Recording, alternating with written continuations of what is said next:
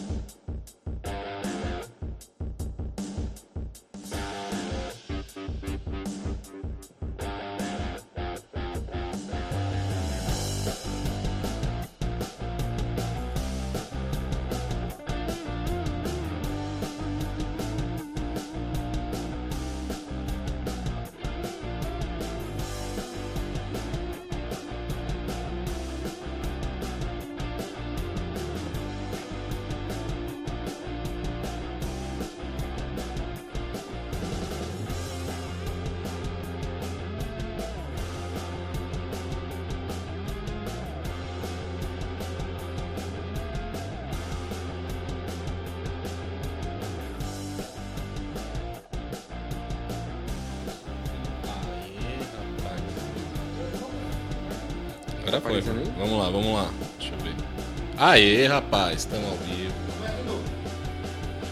Vamos lá, em 3, 2, 1, vai! Fala galera, beleza? Aqui é o Jordão, bem-vindo aos Incentivadores, Faz um corte aí, Ju. podcast que nasceu para ajudar você a não desistir. Sempre nos episódios dos Incentivadores você vai conhecer gente top que vai ensinar você ferramentas, ideias, filosofias, práticas para você de uma maneira prática colocar em prática alguma coisa para você continuar e não desistir. Esse é o episódio 12. Se você não assistiu os outros, vai lá no YouTube. Você já deve estar no YouTube.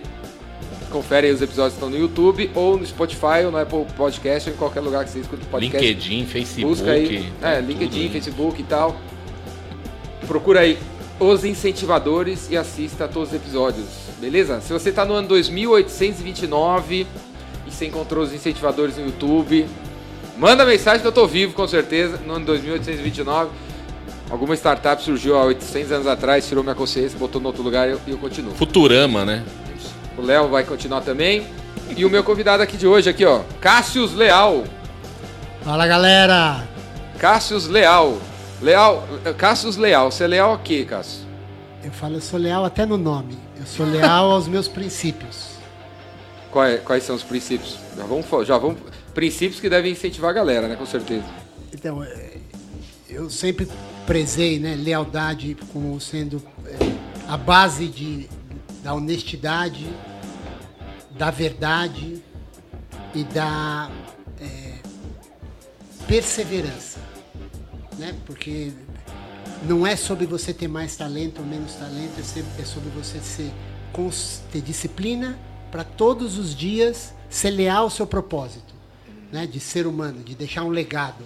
E você ter aquela disciplina, a perseverança de todo dia acordar, mesmo com dor, mesmo com não sei o quê, é, é aquilo. Então, lealdade das- do seu propósito. E o que, que tem que fazer pra. Porque tem muita gente aí que no domingo vai numa missa e das 6 às 7 acredita em alguma coisa, mas de segunda a sexta não pratica. Qual que é o segredo pra praticar a filosofia de vida que a gente tem? Cara, eu, Que você tem? Eu brinco que a minha filosofia é dos alcoólatras anônimos. Né? E o dia que eu aprendi a técnica deles, mudou minha vida. Tá mais um dia praticando? Se você pensa, fala, ah, eu vou ter que fazer esse esforço por dois anos, cara, você desanima. Desiste. Ah, porra, meu, não dá, velho. É muita coisa. Eu quero, putz, vou ter que parar de fumar por cinco anos. Ah, não, não dá. Agora, quando você fala assim, eu- quando eu consigo enxergar só o próximo passo, eu falo, só hoje eu vou ser melhor do que eu fui ontem. Eu não preciso pensar no amanhã, na semana que vem, só hoje. Aí eu vou, faço tudo o que eu posso para ser o melhor hoje. E eu vou dormir. Quando eu acordo, a primeira coisa que eu falo, só hoje eu vou ser melhor do que ontem. E aí, a- aquela dificuldade que a gente tem de olhar no longo prazo desaparece. É o mesmo problema dos caras que vão na academia e desistem. Só hoje vou. Só hoje fazer a série certinho. Só hoje. Né? Então, no momento que você aprende isso daí, cara, mudou minha vida. Né? Porque todo dia eu acordo assim, e eu, eu te juro, eu Você aprendeu com quem? Quem foi que te incentivou a fazer isso aí? Olha, eu gostaria de falar que alguém me falou isso, foi apanhando. Né? Foi na dor mesmo. Foi na dor. Né? Tem aquela, tem, né, o pessoal fala, tem dois tipos de dor. A que machuca e a que transforma. Foi na dor que transformou, transformou minha vida. Então, eu, eu não tive muita orientação e aí eu consegui, graças a Deus, muitas coisas da minha vida, mas foi apanhando. O que, que você faz, cara? O que, que eu faço? É, eu sou originalmente do mercado financeiro, né? Fiz administração de empresas, depois fui fazer, fui estudar fora, fui para Berkeley, na Califórnia, depois fui fazer mestrado na Universidade de Chicago e fui parar na mesa de derivativos em Londres, da Merrill Lynch. Fiquei fora do Brasil 14 anos, é, voltei em 2010, final de 2009 para 2010. É, trabalhava num banco americano chamado Goldman Sachs, fiquei muitos anos lá. E depois saí, fui fazer um ano, dois anos sabático, né? Eu trabalhava 16 horas por dia por 20 anos. Chega uma hora que você fala, meu, eu preciso dar uma relaxada. E aí eu, eu, eu comecei a perceber o seguinte, eu, eu andava na rua, fui fazer direito, fui estudar direito já com 45 anos. E todas as pessoas falavam, cara, tô com esse problema, tô com aquele problema, tô com não sei o quê. Né? E eu falei, por que eu posso ajudar? Eu sempre tive essa coisa de querer ajudar pessoas, né? E, e ajudar, incentivar. E eu falei, porra, meu, eu vejo que os caras têm problemas jurídicos, porque eles não têm dinheiro para pagar um advogado, então fica. Tira só aquela dúvida assim, tipo médico de família. Sei. O cara não quer ir nem uma reunião, e todo mundo aparece doente. Né, O cara é ginecologista, mas fala, eu tô com um problema aqui na cabeça. Eu falei, cara, eu sou ginecologista. Né? E o advogado é a mesma coisa. Você vai lá, minha mulher falava assim, não, ele é advogado. Meu, fazia fila na- na- no cabeleireiro. Eu tô com uma dúvida. Então. E eu comecei a perceber que isso era uma demanda muito recorrente. E aí, aí você falava aí, era isso e contabilidade. Isso e contabilidade. Ah, meu contador é uma porcaria, que não sei o que, é uma merda e tal. E falei, Temos um contador bom aqui, viu, galera? São Lucas, nosso patrocinador. vai saber do que eu tô falando, né? Ô, Júlio, eu tenho acho que um som no fundo rolando aí. Vê se tira aí. Um rock. Estamos na galeria do rock, tá um rock rolando no fundo aqui. E aí eu falei, porra, as pessoas, as pessoas reclamavam muito né, de, de coisas comuns, que pra mim eram relativamente simples de resolver. Eu falei, porra, e se eu for achar uma solução para esses caras? E aí eu resolvi estudar isso daí. E aí eu acabei montando uma, uma empresa de contabilidade, que eu falei assim, ela vai muito além da contabilidade. Ela faz a contabilidade, ela ajuda o cara a prosperar, ela resolve problema jurídico do nego, né, com informação, ela dá consultoria. Né? E aí eu, eu comecei a focar nisso, como que eu podia ajudar as pessoas a melhorar. Porque assim, quando você vai mexer com empreendedorismo, nenhum lugar, nem na faculdade de administração, ele te ensina a administrar um negócio. É, é verdade. Nenhum lugar. Todos, todo mecanismo de ensino brasileiro é feito para você ser um empregado. É. Ele não é feito para você ser um empreendedor. E eu, eu olhava para aquilo e falei, Não tem nem incentivo pra você ser um empreendedor, zero, né? Zero. zero. né? Falei, que você ser empreendedor, você tem que ser corajoso pra caralho. Você já entra na faculdade pensando, ah, vou trabalhar na Vale, na É Coca-Cola, isso no... Qual é o meu benefício? É. né? É a mentalidade, qual é o meu benefício? Né? Porque o cara foi treinado aqui, às vezes ele nem tem culpa. O pai, a mãe, todo mundo, assim, o avô. é, e- Sim. e- então, quando eu olhava para aquilo, eu falei, cara, e você vai ver o pequeno empreendedor, é o cara que mais sofre. Porque né, apanha de funcionário, apanha do prestador de serviço que ele não fez um contrato, leva calote. Né? E Aí ele vai na do amigo que falou porque ele que podia fazer tal coisa. Aí quando ele chega a, a fatura pro cara, o amigo desaparece né, do, do, do mapa. Mas você me falou, ah, mas cara, não sabia direito também, que comigo nunca aconteceu isso. É. E eu falei, pô, e se eu fizer algo que eu possa efetivamente ajudar as pessoas? E aí eu montei a Advis, fiquei três Mas, mas você deu um rolê pelo, pelo mundo. ah, cara, não, eu Quanto quando- tempo você ficou fora eu fiquei do Brasil? 14 anos fora do Brasil, né? Porque eu, E aí você viu o, o primeiro mundo cara, eu vi, sem eu vi do primeiro ao violência. terceiro mundo. Por né? que, que que te trouxe? Por que, que você voltou? Por que, que você não continuou lá? Cara, primeiro acho que assim, a gente é, eu falei, eu sempre falo, né? As minhas filhas, eu tenho uma filha que nasceu em Londres, a minha filha mais velha, a minha filha do meio nasceu em Madrid. E a elas minha- moram onde? moram aqui em São Paulo. Né? Elas também quiseram voltar. Não, elas eram menor, elas eram pequenas, mas eu, eu, eu quando, como eu fiquei muito tempo fora, você cria um sentimento de pátria, né? Porque eu mudava de Londres para Madrid, de Madrid para Alemanha, da Alemanha para Madrid, Madrid para Londres, Londres para Nova York. Você perde referência do, da onde você é. E eu falava que assim, eu, eu queria que as minhas filhas pudessem olhar um dia e falar assim: eu sou brasileira. Não é porque eu nasci que meu pai é brasileiro. Né? Eu falei, eu sou brasileiro, eu tenho orgulho do meu país. Né? E, e eu falei assim: se eu ficar muito mais tempo fora, elas vão ficar apatriadas. Elas não vão estar conectadas a nada. A nada. E eu falei, porra, eu acho que eu vou, vai, apesar de ser uma experiência super legal, vai ser um desfavor lá na frente. Perde um pouco da raiz aqui. Exato. Eu falei, cara, a gente é raiz, meu. Né? E eu falei assim, eu não quero. Já tinha ficado tanto tempo fora, voltei, logo em seguida meu pai faleceu. Né? Então você fica muito tempo fora, podia ter acontecido quando eu estava fora. Né? E eu falo, cara, no final do dia, o que é importante para você? Né? Então foi bacana, fui lá, ganhei bastante dinheiro, legal pra caralho. Mas chegou uma hora e falei assim, meu, eu quero voltar para minha terra. Não é o melhor país do mundo, mas é o meu país. Né? Eu, porra, eu, eu estudei, eu agora vou transformar lá. Né? Vou, vou, Vou pegar esse conhecimento que eu peguei aqui e vou levar para E lá. vou voltar. É aquele sentimento de retribuir um pouco todas as bênçãos né, que eu recebi na minha vida, que foram várias. Então, voltei por causa disso, Jordão. Porque eu falei, cara, eu quero, né, eu quero que minhas filhas cresçam falando, eu sou brasileira. Né, eu tenho orgulho desse país. Apesar de todas as barbaridades Mas você estava acostumado com tudo do bom e do melhor. Tá. Não do bom e do melhor. Tudo, Não. que fu- tudo funciona. né? As pessoas são mais diretas ao ponto. É, Eu, até hoje, meus amigos falam assim, Cassius, você ficou muito anglo-saxonizado. Até hoje eles falam. Até hoje eles falam. Então, essa que era a pergunta. Você, se adap- você conseguiu se adaptar ao Brasil de novo ou como é que foi? Pra mim foi o seguinte, acho que como eu passei tanto perrengue na minha vida, a minha vida inteira foi adaptação.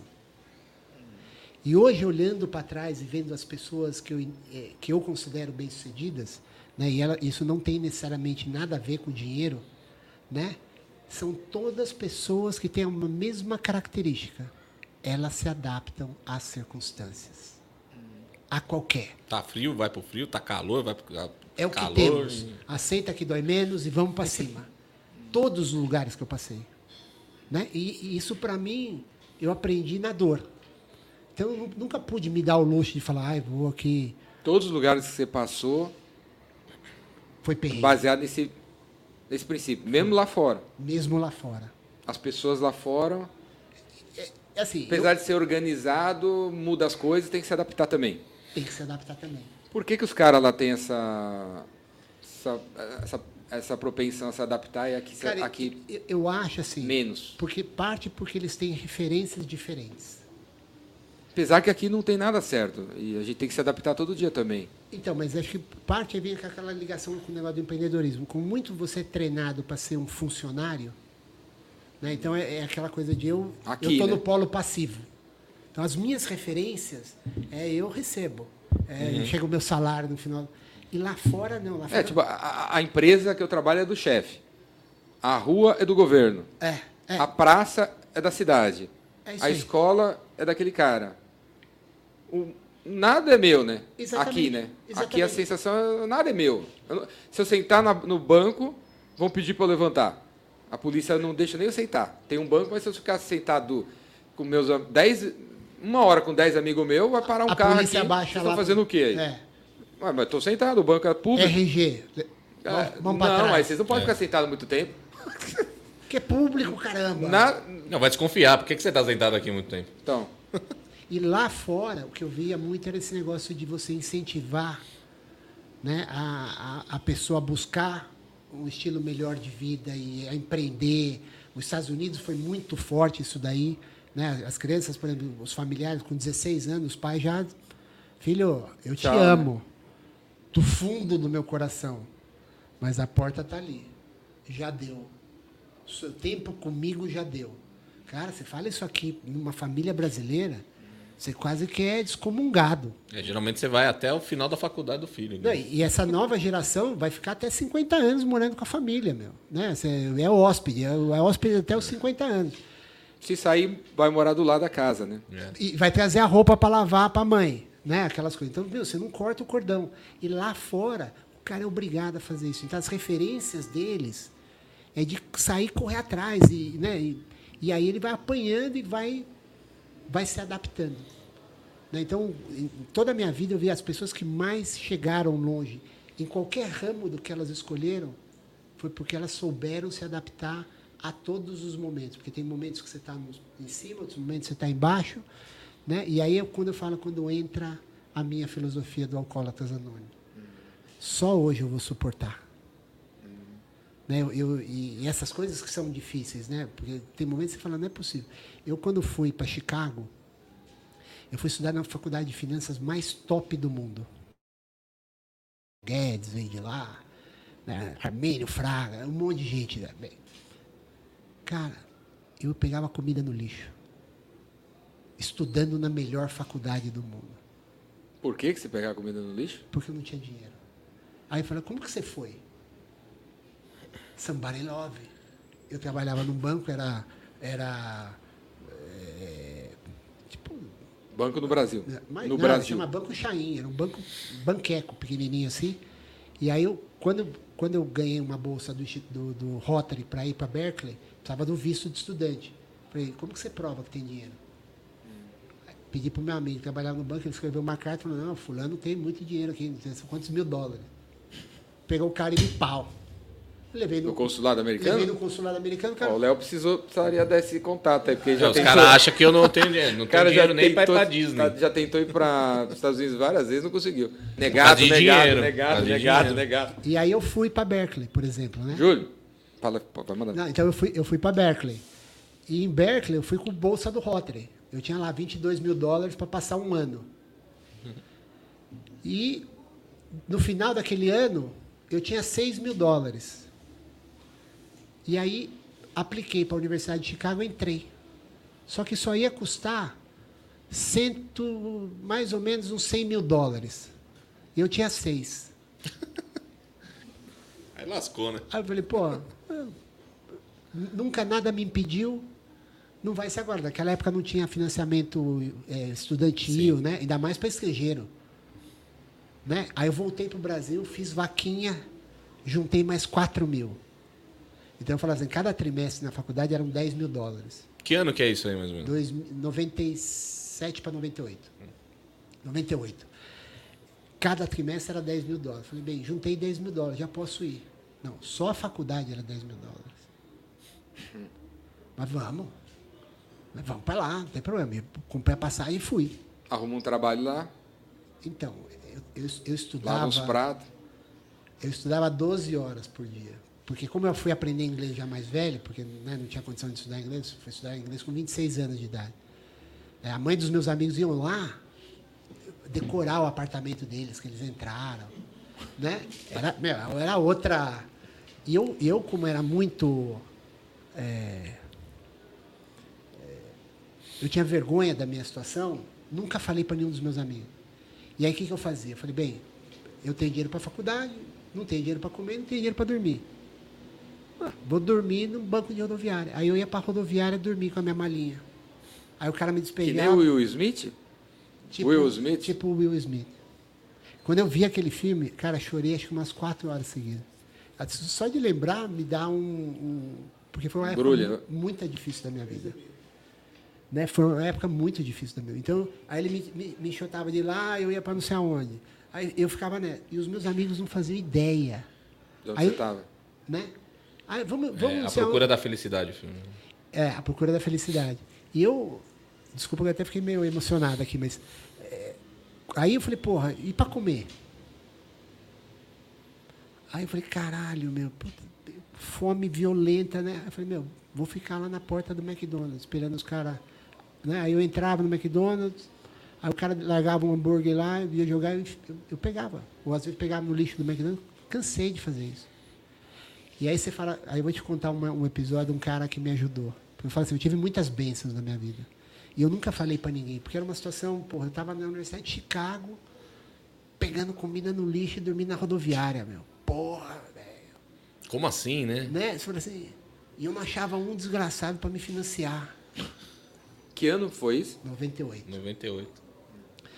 Aí eu falei, porra, bem, eu, aí eu, a universidade fez um convênio com a Alemanha, uma universidade na Alemanha, e falou assim, ó, quem for para lá eu vou pagar hospedagem, alimentação, e não sei o quê. Adivinha quem Bom, se propôs? Voluntariou. Eu, né? E aí, nesse- aí eu ganhei uma bolsa da faculdade. Outra bolsa. Como é que você ganhou a bolsa do Rotary? Cara, ai, cada história. né? Um dia eu tava falando, meu, meu pai estava andando na rua, encontrou um amigo, o pai de um amigo meu que fez natação comigo muitos anos. E ele falou, porra, meu filho está querendo ir para o exterior e tal, está procurando, não sabe como, a gente não tem grana. Ele falou, eu sou do Rotary e a gente tem um programa de bolsas. E aí eu falei, porra, que legal, meu. É, fala pro seu filho me procurar. Aí, no mesmo dia, né? Naquela época era aquele telefone de, de Discar. né? E aí, porra, liguei pro cara, ele falou, porra, seu pai falou pra mim, você, né? Eu falei, porra, que legal, como que eu faço? Ele falou, não, é um processo. Né? São duas vagas para 1.800 candidatos.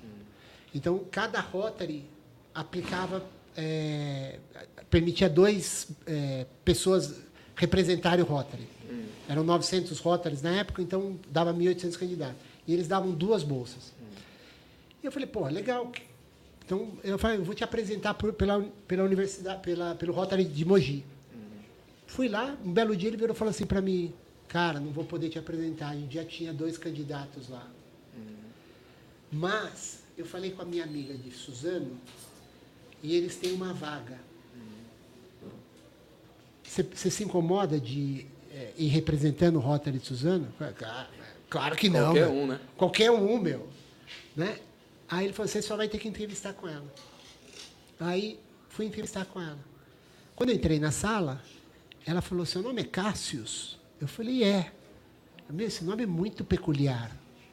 Né? E eu falei, você não conhece, você, você conhece alguém com esse nome? Eu falei, eu conheci um cara uma vez. Eu falei, nossa, meu, eu não conheço ninguém. E ela falou assim, puta, esse, cara uma vez salvou meu filho. Um Cássius também? Um Cássius também. Eu falei, mas como? Como, né? Como? Ela falou assim, meu filho estava para repetir no Bandeirantes, no Colégio Bandeirantes. Ele estava para repetir no Colégio Bandeirantes e faltava uma semana para o dia da prova. Eu arrumei um professor particular chamado Cássius. Deu aula para o meu filho a semana inteira. Meu filho estava desacreditado e ele passou no Bandeirantes. Aí eu falei, cara. E aí, quando ela falou isso, ela olhou para mim. Eu sei que foi você. Vai, Foi você? Fui eu, cara. Ah. Fui eu. Né? E aquilo para mim foi assim. Quando ela falou, você salvou. Ué, mas era, você era professor? Eu, quando eu, eu, eu entrei na USP, para me manter, eu comecei a dar aula. Então, eu dava aula particular. Dava aula para os caras da Poli, dava aula para os caras do Bandeirantes, para o cara da- da- do Rio Branco. E uma vez me liga uma mulher e fala: Meu, meu filho vai tomar pau. Falei: Quem, Aonde que ele estuda? No Bandeirantes. Quem que é a professora? É Química. É a fulana? Quanto que ele precisa? 9,40. Fodeu. Falei, meu, esquece. A prova, a prova é daqui a uma semana. Falei, esquece, não vai. Pelo amor de Deus, você foi super bem recomendado, cara, me ajuda. Falei, ó, tá bom, então vamos fazer o seguinte. Você vai me pagar adiantado. Eu vou dar oito horas de aula para ele por dia.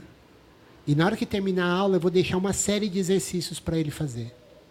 Se eu chegar no dia seguinte, por qualquer razão, ele não tiver feito, eu levanto e vou embora e não devolvo o dinheiro. Combinado? Não, não, ele vai fazer. Pois foi uma semana. Ele chegou no último dia, que era um sábado, né? A prova era no sábado, chegou na sexta-feira e falou: e, e o que, que a gente vai estudar hoje? Eu falei, cara, não vamos estudar nada. Vamos conversar. E fiquei com ele, discutindo coisas e tal. Pô, mas você já sabe tudo o que você precisa saber. Dorme tranquilo essa noite e vai fazer a prova amanhã. Fez a prova, passou cinco dias, a mãe me liga, chorando, e fala assim: Eu queria te agradecer. O filho tirou 9,9. Ó, Foi a maior nota do ano. Show. Só que né, era por telefone. Então, nem sabia o nome da mulher. E aí, o dia que eu encontrei, ela falou assim, você não, você não sabe quem eu sou, né? Porque ela falou assim, quando eu vi o seu currículo, que era da USP, não sei o quê, foi professor, você faz todo um, né? Eu falei, só pode ser ele. E aí, ela falou assim, o que depender de mim, você vai ganhar essa bolsa. Pergunta se eu ganhei a bolsa. Ganhou a Ganhei. bolsa. Aí eu fui, eu fui ah, ganhar a bolsa do Rotary, fui para Berkeley, fiquei um ano e de lá fui para Chicago. E foi uma época muito difícil, né? Então eu falo, por isso que eu falo, eu sempre tive muita gente que me incentivou, que me ajudou e que me, puta, Sim. me resgatou. Eu tenho um amigo chamado Alexandre Paixão, e isso é uma coisa que eu também aprendi na vida, ser grato. Né? E, e ele, muito fino, né? Assim, um cara muito íntegro e tal. É, um belo dia ele me chama e assim, Cássio, vamos, vamos. Ele estava lá em Chicago, ele falou, meu, vamos é, estudar lá em casa depois da aula? Eu falei, tá bom. Né, Ele tinha carro, aí fomos lá pro prédio dele. Aí ele falou, ele falou, ah, então eu vou, vou, vamos comer? Eu falei, ah, não, cara, não tô com fome. Não tinha dinheiro. Ele falou, não, eu vou cozinhar aqui. Ah, a gente come comigo, depois a gente estuda. Tá bom. Aí ele fez isso um dia, aí no dia seguinte, cara, vamos lá estudar comigo? Aí no terceiro dia, vamos lá, tô com umas dúvidas. Tava nada. Queria conversar. Não. Ele queria me ajudar. Só que ele nunca falou para mim. Muitos anos depois, Mas já sabia, né? ele já sabia. Então ele não queria falar assim, meu, vou te dar dinheiro, vou não sei o quê. Cara, vamos estudar comigo? Aí ele ia lá, ele cozinhava, a gente comia. Ah, quer que eu te leve para sua casa? Eu falei, não, cara, eu pego aqui o circular da faculdade e tal. Vai me levar para onde? Né? Então, foi por isso que eu falo, é, um monte de gente me resgatou, né? sem saber, estendeu a mão. É, e, porra, aí eu fui. E de lá, aí eu fui, aí fui para Alemanha, tentei de tudo. Cara, assim, tentei de tudo para arrumar financiamento depois, né? Então eu falei, já tenho dois trimestres aqui em Chicago. Só falta seis. Né, Mas dois eu já tô lá. E aí eu falei, cara, não tem mais onde tirar dinheiro. Acabou. Acabou. Falei, cara, acabou. Tem mais. Tentei uma americana, o pai era americano, ela, ela era alemã americana. O pai era, morava na, foi para lá por causa da Força Aérea tal, casou com uma alemã, mas o pai era americano. Uma amiga minha falou, vou te ajudar. Meu pai falou, eu, eu, eu assino como fiador. Aplicamos para o banco, o banco falou, não, tem que ser residente americano. Não era sobre ser americano. Sim. E como ele morava na Alemanha, não me deram. Aí eu desesperado, um dia liguei para minha mãe e falei, mãe, acabou o sonho, meu. Não tem mais de onde tirar. Não tenho. Se me virar de, de cabeça para baixo, chacoalhar, não cai nada. Eu não tenho amigo rico, eu não tenho. Não tenho não acabou. Acabou o sonho. E ela, não, filho, Deus vai, vai te abençoar, você vai. E naquela noite, eu fiquei sem dormir, e aí eu falei, cara, tinha um cara na minha faculdade, no- nos primeiros três meses que ele estudou comigo em Chicago, ele era mais velho. Eu tinha 27, 27 para 28, ele tinha já uns 42. Que não é comum. Então ele já tinha feito uma carreira e tal. Eu falei, cara, vou mandar uma mensagem para esse cara.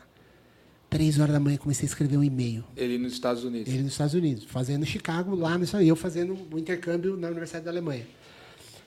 Aí eu falei, cara, escrevi um texto assim, gigantesco. Falei, cara, não tenho mais para quem pedir. Minha situação é isso, é isso, é isso, é isso, é isso, é isso. Cara, tipo assim, umas, umas 10 páginas. Né? E eu falei, eu não tenho mais, eu preciso de um fiador. Mas, cara, enquanto eu estiver em Chicago, eu lavo para você, eu cozinho para você. Cara, o que você quiser, eu faço babysitter, qualquer coisa. Ele me respondeu um e-mail no dia seguinte com uma frase: Só sua palavra basta. Show. Manda a documentação. Aí foi aquele, foi aquele empréstimo do banco que me permitiu terminar Chicago. Aí eu fui, terminei em Chicago, aí já em outras condições, aluguei um apartamento, né? Fui viver uma vida decente, né? E aí de lá eu arrumei emprego na Merrill Lynch em Londres. E cara, comecei a trabalhar em Londres e assim, eu sempre dei muito do meu coração em tudo que eu faço, né? E, independente, meu chefe falou: "Mas você sabe de derivativo?" Eu falei: "Cara, não. Você que é um cara que manja disso, não sou eu." E meu chefe falou assim: Mas como que você veio parar aqui na, né, na minha frente? A minha área é a área mais top daqui da, da City, que é o Wall Street de, de, de Londres, é, chama City, né? Eu falei, cara, não sei, meu, foi meio que na sorte. Eu entrevistei fulano, meu, então, conta a sua história. Aí contei minha história. Aí ele olhou para mim e falou assim, cara, o que Você vo- estava em Londres fazendo o quê? fui fazer entrevista para trabalhar em Londres. Você estava na Alemanha. Não, eu voltei para Chicago é assim. Para Chicago. Eu, eu fui para Alemanha e voltei. Para Chicago. É, voltei para Chicago. E aí fiquei mais seis meses em Chicago. Aí entre o primeiro ano e o segundo ano, tem o que eles chamam de summer job, que é um tipo um estágio do meio do curso. E aí eu fui para Londres, eu fui para Londres, porque como eu tinha morado na Alemanha, como eu tinha morado na Alemanha, as pessoas achavam que eu era europeu. E eu não era. Não tinha nada. Fui para Alemanha, aí eles me chamaram, eu fui, trabalhei no Deutsche Bank em Londres, nesse summer. Voltei para Chicago e quando eu estava terminando Chicago, o pessoal de Londres me chamou para entrevistar lá. E aí eu, fui, eu já tinha oferta para voltar para o Deutsche Bank e fui entrevistar na Merrill Lynch. E aí quando o cara chegou da Merrill Lynch, ele falou para mim, cara, mas como assim, meu? Como que você chegou aqui na minha frente e tal? Eu falei, cara, não sei, meu. Mas você manja derivativo? Nada. Cara, eu sou, eu sou o chefe mundial de derivativos aqui. Eu falei, Eu sou o cara da adaptação. eu falei, cara, se você está procurando um cara que manja isso, meu, não sou eu. Desculpa. Aí ele falou, conta a sua história para mim. Aí contei a história. Aí ele termina a ligação e fala assim, termina a ligação, ele termina a reunião e fala assim, cara, o que você tem, a gente não acha. O que você não tem, a gente te ensina. Você vai trabalhar comigo. E aí eu comecei a trabalhar na Lynch em Londres. Show. E aí ficou quanto tempo lá? Aí eu fiquei cinco anos, aí eu fiquei dois anos em Londres, depois me transferiram para Madrid, Ganhando em libras. ganhando em libras. O melhor, teve um ano que eu ganhei em libras. Quando o banco me transferiu para Madrid, eu não tinha visto de trabalho na, na Espanha. Então eu fiquei né, na- em Londres, que você pagava 44% de imposto, morando na. é, fiquei em Londres, fiquei na Espanha, morando, é, recebendo em Londres, Morando morando, na na Espanha. Espanha. Só que tinha uma lei inglesa que falava assim: "Pa- você não paga imposto por cada dia que você não trabalhar na Inglaterra. Você não paga imposto por cada dia que você não trabalhar? Na Inglaterra. Se você viaja para outros países. Eu fiquei o ano inteiro fora da Inglaterra. Paguei menos de 1% de imposto. Nossa, aquilo foi. Né? Aí, fui pra, aí saiu meu visto na Espanha. Aí fiquei mais três anos na Espanha. Aí surgiu uma oportunidade de montar uma área de derivativos num banco. Eu estava no top dos bancos de derivativos do mundo, que era Banco de Investimento Americano. E aí o pessoal do HSBC, que é banco comercial, me chamou. Não, vem montar área aqui e tal. Eu fui. Aonde era? Em Na Londres. Espanha. Não, fui- aí eles me colocaram para voltar para Londres. Aí voltei para Londres. Cheguei lá no meu primeiro dia do, do Você, HSBC. você solteiro o tempo todo. Não, casado. E a minha mulher, da primeira vez que eu vim pra, fui para Madrid, Ela apareceu onde na história? não, eu comecei a namorar um pouco antes de eu ir para Berkeley. E aí ela era bem de vida, os pais, então ela ia me visitar. Brasileira? brasileira. Aí quando, quando eu, eu fui para Londres, para Merrill Lynch, já para morar mesmo, ela foi comigo e a gente casou em Londres. Né? E aí eu lembro que assim, na primeira vez que eu fui para Madrid, meu chefe chegou assim para mim e falou: Cássio, o que, que você acha de ir ajudar lá a melhorar o escritório de Madrid? E uma coisa que eu aprendi na vida, que você falou outro dia que eu, que eu te Você conheci. falou até com o sotaque agora aí do, do, do chefe. né? Ele, você falou uma coisa Imitou pra mim, direitinho, chefe. direitinho, não chefe. fale não. Não fale não. No dia que eu te conheci, você falou isso pra mim. Eu falo assim, vamos lá, me convida, eu vou. E ele falou assim, o que, que você acha? Eu falei, acho ótimo. Ele falou, você toparia ir pra lá? Eu falei, claro. Quando? Amanhã. Eu Não, mas amanhã, assim, como assim? Amanhã. Eu falei, cara, como assim? Eu te- eu tenho minha vida aqui. Não, o banco manda lá, empresa de mudança. Leva Eu tudo. falei, cara, eu vou falar o que pra minha mulher? Cada um com seus problemas. aí, aí eu falei, tá bom. Aí cheguei em casa, falei. A minha mulher tinha sofrido o primeiro ano em Londres, porque eu, eu trabalhava, eu saía às seis e pouco da manhã de casa e voltava às onze e pouco da noite. né? Então ela ficou o primeiro ano sozinha em Londres. Então ela teve uma dificuldade de adaptação. E quando ela se adaptou, já estava uns dois anos, aí ela já estava feliz. O primeiro ano foi deprê total. Não tinha Londres- ninguém lá Não conversar. tinha ninguém, Londres chovia, escuro, né? E puta, foi um desastre. Quase me separei daquela vez. Mas aí a gente aguentou. Aí o segundo ano ela fez amizade, aí não quero mais voltar. Amo aqui. aí eu chego um dia em casa à Aquela noite. questão de adaptação mesmo, né? Das Chegou pessoas se 11 horas da noite. Vamos ter que Então, que né? Chamava, chamava a Vicky. né? Vicky, o que, que você acha da gente morar um tempo na Espanha? Ah, não, não quero. Pô, agora, meu, demorei para me adaptar. Então. Ai, Cássio, estou cansada, meu, vamos dormir. Não, não, não, veja bem, vamos conversar um pouquinho mais sobre isso, né? E tem que sair amanhã às sete. Às seis. Pegar o avião. Às seis passava o carro para me pegar. Aí eu falei assim, então, não veja bem e tal. A gente vai precisar ir para Madrid. Começou a choradeira. Não, mas não sei o quê, porra. Eu falei, não, mas vai dar certo, vai tudo bem. Difícil a mudança também. né? Aí quando ela acalmou, quando que é? No ano que vem? Então, veja bem, Só um pouquinho mais, mais curto. Por que, que você está fazendo a mala? Porque, porque o cara vai passar aqui seis horas da manhã para me levar. Ela falou, meu, você, você ficou louco? Não, você, você pirou. Eu falei, não, ó, não é tão ruim assim. Isso era uma quinta-feira, não é tão ruim. Você vai depois da manhã. Eu vou amanhã, Dá tempo de ser. né? Falei, Cássio, minhas coisas. dos amigos. Nada, meu, o banco diz que manda a empresa de mudança, aí você não precisa. Leva a roupa que você vai passar um- uma- uns dias no, no hotel. Ela achou que eu estava brincando. Aí, dormi quando deu cinco e pouco da manhã, eu levantei, tocou o alarme, falei, o que você está fazendo? Falei, tô arrumando minha mala que o motorista vai, vai aqui me pegar para o aeroporto. Falou, É É verdade, É é, verdade. isso. eu falei, é verdade. Tô indo e, e fui. Meu, ela falou, você tá, cara, você, você pirou. Eu falei, não. A, a, a secretária, a nossa secretária já vai marcar o voo para você. Você vai amanhã, vai no sábado. Eu falei, o que, que você vai fazer hoje? Não, eles já arrumaram uma, uma corretora que vai mostrar um monte de apartamento para quando você chegar lá. Banco, banco, quando você tá no banco top, meu, é. Chique. também, nesse, nesse quesito, eles vão te ajudar aí, né? Não, exato. Eu peguei, fui, vi lá, tirava foto, né? Falei, meu, olha, achei um lugar super legal e tal. Aí ela foi no sábado, foi ver e falou, meu, vamos nesse apartamento. E aí ficamos lá até chegar a Foi tão mudança. bom que nasceu até a filha, né? E até engravidou. Não, não, tão- não, não, isso foi em 2002. A gente, então a gente foi, ficou até 2005. Olha só como foi né, de adaptação, né? Que você fala. Aí quando ela engravidou, minha filha nasceu em 2005. E aí quando estava grávida, o HSBC veio e fala assim, me acha lá na Espanha e fala, cara, quero te contratar. Pra onde agora? Para Londres. De volta. Aí cheguei para ela e falei, então. Eu falei, ai, tô super feliz aqui em Madrid.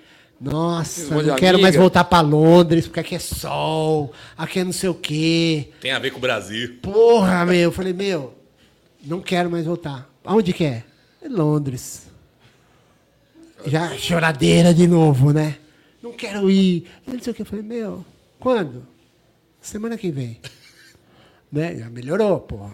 E aí, eu falei, mas quais condições? Eu falei pra ela, ela falou, não, vamos, né? Aí, detalhe. Ela tava com sete meses de gravidez. Caramba. Então, vamos pra Londres. Comecei a trabalhar Mas nasceu em. Nasceu em Londres. Guy em St. Thomas. Justo do outro lado da abadia de Westminster. Tem um hospital grande lá, chama Guy em St. Thomas. Que é da mesma, quase na mesma calçada da, da London Eye, lá, que é aquela roda gigante. Sim. É, E aí minha filha nasceu dois meses depois, eu trabalhando que nem louco no HSBC em Londres. E aí fomos lá, fiquei dois anos. Aí meu chefe fala, então, Você não quer pegar mais responsabilidade e tocar o escritório de Madrid? Pô, que coisa, hein, cara? Espanha, Londres, É, a Espanha, vida de Londres. executivo tem essas coisas. Aí eu né? falei- Nossa. Claro! Né? Vamos lá. Quando? Minha pergunta não era quanto, era quando. Né? E aí o cara falou assim, não, O quanto já tá resolvido pelo jeito aí, né? assim, Euros, libras, É, libras, euros. é. podia ser hoje, mas eu sei que não dá. Quando que você pode? Eu falei, cara, quando você quer. O antes possível. Falei, então semana que vem, segunda-feira? Top. Falei, fala com a secretária, ela manda o caminhão de mudança, eu já vou arrumar um cara lá para achar casa para você, não sei o quê. Falei, beleza, tô indo. Cheguei em casa. Então, amor, Houston, we got a problem. Né?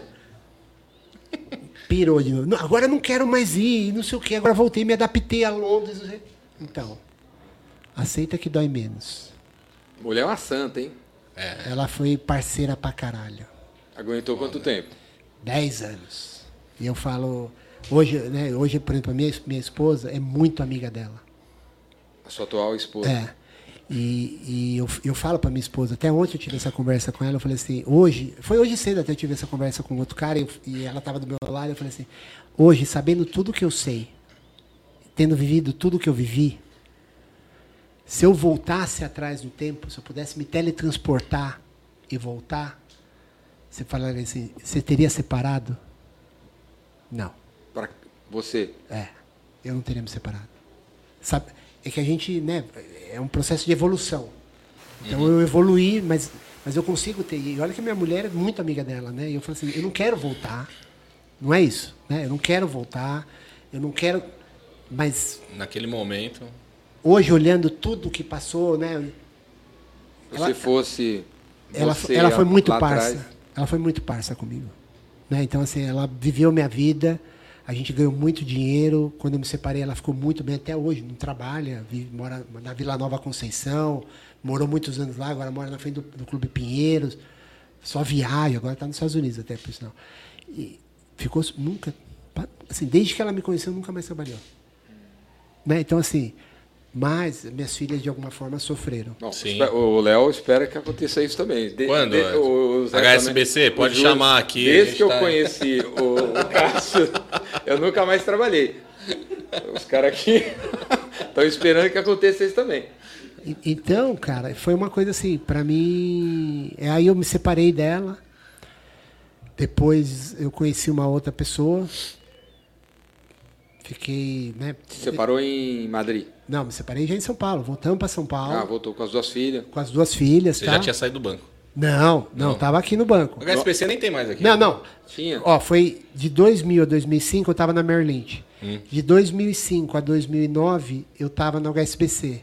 E aí eu lá na Espanha, e tanto que eu já fiquei com nacionalidade espanhola, minha filha já nasceu na Espanha, é, a Goldman Sachs da América Latina me achou lá para montar a área de derivativos para cá. E foram me contratar lá. E me fizeram uma puta oferta. E aí eu pensei, quando que eu vou conseguir voltar para o Brasil com o nível de remuneração que eu tenho, sem ter a experiência do mercado brasileiro? Porque toda a minha vida eu fiz fora. Você conhecia o mercado europeu, Exato. Europeu, japonês, americano. americano. Mas o brasileiro mesmo, e eles falam, cara, a gente não consegue fazer umas operações grandes lá. A gente ouviu dizer que você, porra, você consegue fazer milagre. Precisamos de você. Me fizeram uma oferta, eu falei, aí sentei com minha mulher e falei, ó, voltamos ou não voltamos? Ela nem queria voltar. Aí eu falava para ela, mas você já perdeu credibilidade, nenhuma mudança você queria fazer. Depois você, depois você adorava, né? Então, assim, você é café com leite. A gente voltou em 2009, né? E em 2010 a gente acabou separando. Aí eu conheci essa outra pessoa, me casei em 2012, tive uma filha e depois em 2014, final de 2014 me separei. Então eu tenho duas filhas do primeiro casamento e uma filha do segundo casamento. E depois eu conheci a minha atual esposa, que eu já estou aí sete anos com ela. Casou de novo? Casou casado? Não, ainda não, mas vamos casar mesmo. Né? E eu falo assim, e eu falei, agora, agora Quanto tempo você eh, passou nesse mundo financeiro? Quantos anos foram então? 20 anos. Olhando você assim, com esse boné da. Não sei de onde, de onde esse boné. Sabe de onde que é? legal, boné. Campos Não, do Jordão. Legal, boné legal, meio. De Campos do Jordão, boné. É, de Campos? É. Essas pulseirinhas aí, É. paz e amor. Esse casaco paz e amor. Minha filha fala, meu pai é gay.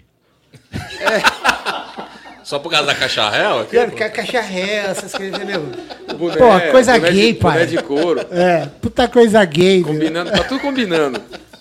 Homem, homem não combina. Homem é meio descombinado. Olhando pra você hoje, assim, você parece um cara assim, bem coração, coração chama, coração, sereno, calmo, gratidão, parece, né?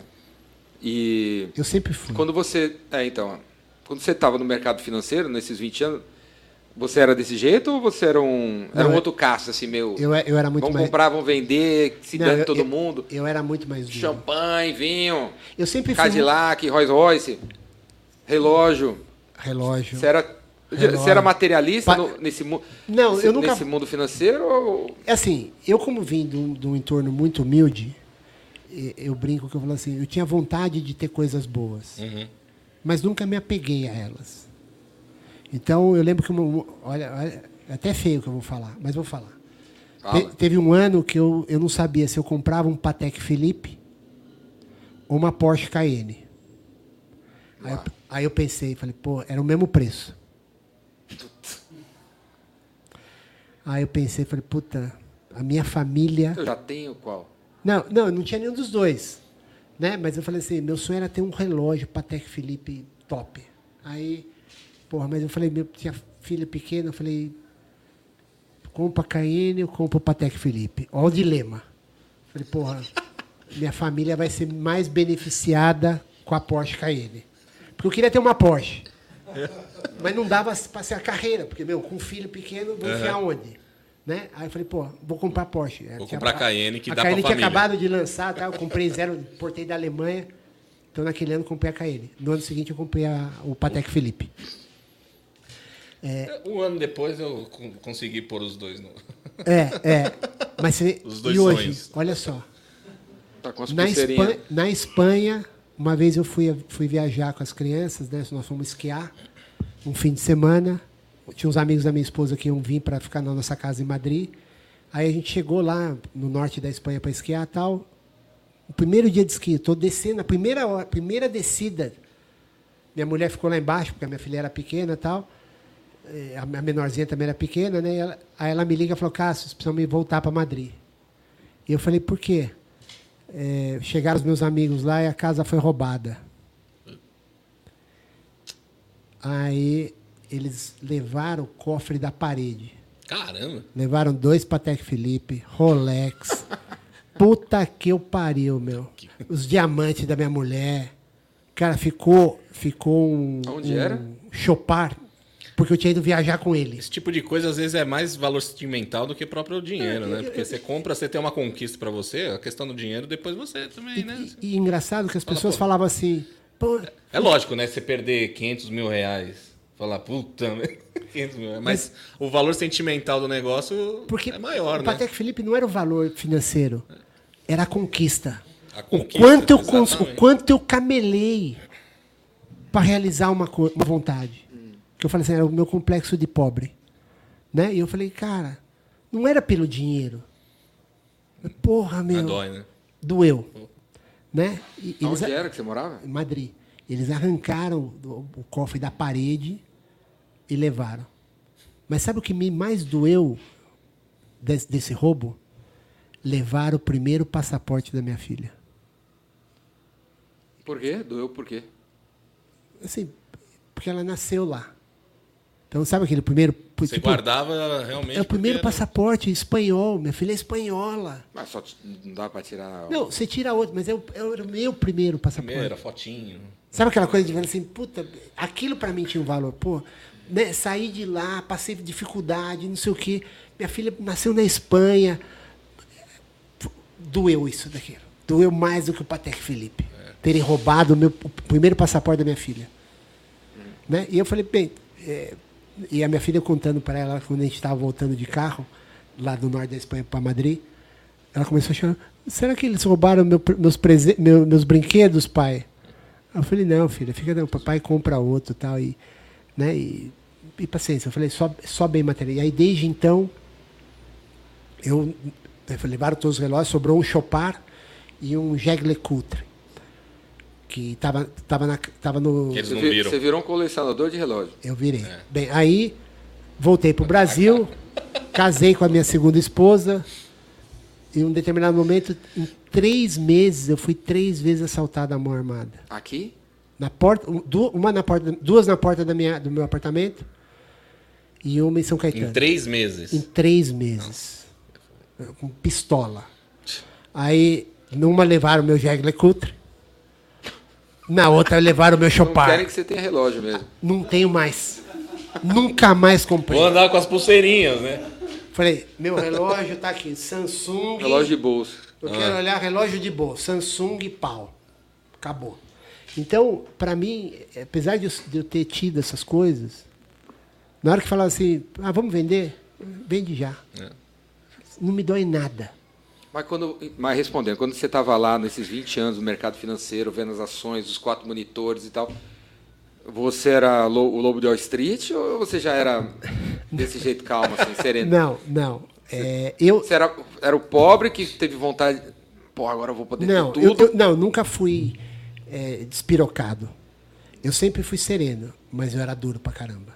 É perfil de liderança no mercado financeiro. Não, eu deve era duro. também. Né? Mas assim, eu não era de sair dando porrada. Só que Você era um cara frio, assim? que- era. Você falava com seguranças, com a copeira, Se não. apre- ou Sempre passava falei. por cima? Não, sempre falei com todo mundo. Olhava na cara do garçom? Sempre, sempre. Do manobrista? Cara, fui pobre, meu.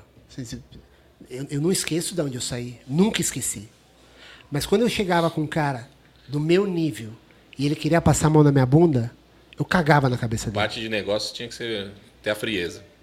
Né? Então, assim, eu sou tão doce quanto você queira. Eu pago para não entrar na briga. Mas depois pago para não sair. Então já chegou uma vez que eu quase saí na mão com o cara. Porque ele falou que uma- a minha funcionária tinha mentido. Sua funcionária mentira. Meu. E eu sabia que não tinha. Porque antes, eu, tudo na minha vida, eu, fiz, eu, eu me preparei. Tinha um certo preconceito de ser, ser brasileiro lá? Cara, e, você sabe cara, que eu nunca tive? A minha esposa teve um pouco, porque ela era japonesa, né, assim, mestiça. E quando a gente foi para Espanha, ela, por ser um pouco mestiça, lembrava às vezes outros países latino-americanos. O brasileiro, eu nunca senti como brasileiro discriminação. Mas ela, como lembrava equatoriano, sabe aquele meio índio? Uhum. Né, porque ela era japonesa. Sim. Na Espanha ela sofreu. Na Espanha ainda, que é mais Espanha, latino. um dia a gente morava num puta apartamento na Espanha. Eu vivia bem pra caralho. Puta apartamento. Chegou a mulher do correio, bateu na porta, né? O carteira, a carteira, né? A minha mulher foi, foi atender ela com a roupa de ginástica. A senhora pode chamar a patroa? Não, me ligou, mas xingando, né? Outra vez a gente estava numa relojoaria lá na, na Caí Serrano, que é uma tipo a Oscar Freire, né? Puta. E aí ela foi com a mãe dela, a mãe dela é japonesa. Foi e ela foi com a mãe dela. Aí eles entraram, não sei o quê, ela estava querendo ver um Rolex e, a- e a- e o meu sogro e a minha sogra, eles eram muito bem de vida. Não conseguia sair. O segurança ficou na porta, ela me ligou chorando, eles estão não sei o quê, estão assediando a gente, achando que eles iam roubar, Caramba. né? E aí eu fui lá, cheguei, parei de Porsche na porta. Falei, que porra é essa, meu? Entrou na, na joalheria dentro da, da vitrine. Então, quando, quando- eu sempre fui tranquilo, né? Mas quando eu era provocado, Uhum. profissionalmente falando, eu, eu porque no mercado financeiro é, é um, é um mercado muito cruel. Não é qualquer um que tem estômago para aguentar tanto tempo. né? É porradaria. Então, quando esse menino, por exemplo, mentiu sobre a minha funcionária, cara, se tá uma coisa que eu não gosto é isso, meu. Seja homem. Fala a verdade, cara. Por mais que doa. Pois eu não fui lá. Cresci. Falei, o quê? Seu vagabundo. Falei, que cara, língua? Por inglês, inglês, espanhol? inglês. Ele era paquistanês. Cara, eu comecei a armar pra dar na cara dele. Puta, o chefe dele, que era um cara de quase dois metros. Veio e falou, não, Cássio, não, não, falou, não, mas a sua. Cara, ele é mentiroso. Agora nós vamos fazer o seguinte: chama o diretor de compliance, manda pegar a porra da gravação que nós vamos descobrir quem que tá mentindo. Eu já tinha feito isso. Eu dificilmente entro em briga que eu sei que eu vou perder. Você já sabia. Eu já. sou burro, meu. Né? Não, mas agora chama o cara da compliance, manda e-mail, não sei o quê. Aí quando chegou a gravação, o chefe dele foi ouvir. Ele ouviu, eu ouvi. O que, que você vai falar agora, seu bosta? Seu merda. Ah, não, acho que eu, então eu me confundi. Falei, você é um merda, cara. Aí, aí acabei com ele. Mas, mas era no âmbito profissional. É, o cara tava errado também, né? Pois é. É. Né? Mas olha que engraçado. Eu, quando fui para Madrid, pelo HSBC, eu passei dois anos em Londres. O pessoal de Madrid era aquele pessoal tipo funcionário público. Né? Tinha cara que era na mesa de operações, que ganhava comissão, era da CIPA. Tipo aqui no Brasil, da CIPA, que você não pode mandar embora. Cara, como que um cara que está na, na, na frente do negócio Parece faz parte da CIPA, meu? A fama que eu tinha quando eu cheguei na Espanha era por onde ele passa não nasce grama. Porque era um cavalo. Né? Eu era duro, profissionalmente eu era duro. Bem, por dois anos fui eleito o melhor gerente do HSBC na Europa. Por quê? Porque eu punha a pistola na cabeça dos caras para. Não, porque eu defendi os caras meu que nem um idente. Aqui, uma vez um, um um funcionário meu perdeu, sei lá, 200, 200 mil dólares numa operação. Meu chefe me ligou, eu quero a cabeça dele. Vou te mandar a minha. Não, não, foi ele. Fui eu. Foi ele. Não, não, você não está entendendo. Fui eu. Você quer mandar embora? É a mim que você vai mandar embora. Eu sou o responsável dessa merda. Sim. Eu assumo a responsabilidade. Então eu sempre defendi os caras. Tudo bem, desligava o telefone. Dá vontade de pegar o, o chicote e falar assim, "Ô, filha da puta, vira aqui que eu vou te dar uma chicotada. Mas pros direito. outros, ninguém toca no meu time. E aí o que, que aconteceu? Mesmo em 2008, foi um ano terrível para o mercado financeiro, né? A Merrill Lynch, que, Merrill Lynch praticamente quebrou, foi vendida para o Bank of America. A Lehman Brothers quebrou, Bear Stearns quebrou, a Goldman quase que foi também. Você estava no mercado. Eu estava no HSBC. Foi o ano que a gente mais ganhou dinheiro. Meu time me idolatrava. Então, apesar de ser duro profissionalmente, eu sempre fui justo. Sempre tentei ser justo. Né? Sempre fala a verdade. Que nem eu, quando eu fui agora lá ser proposto, falei para os caras: Ah, mas pô, você vai. Fala a verdade. Nada mais do que a verdade. E se a empresa fez cagada, ela precisa pagar.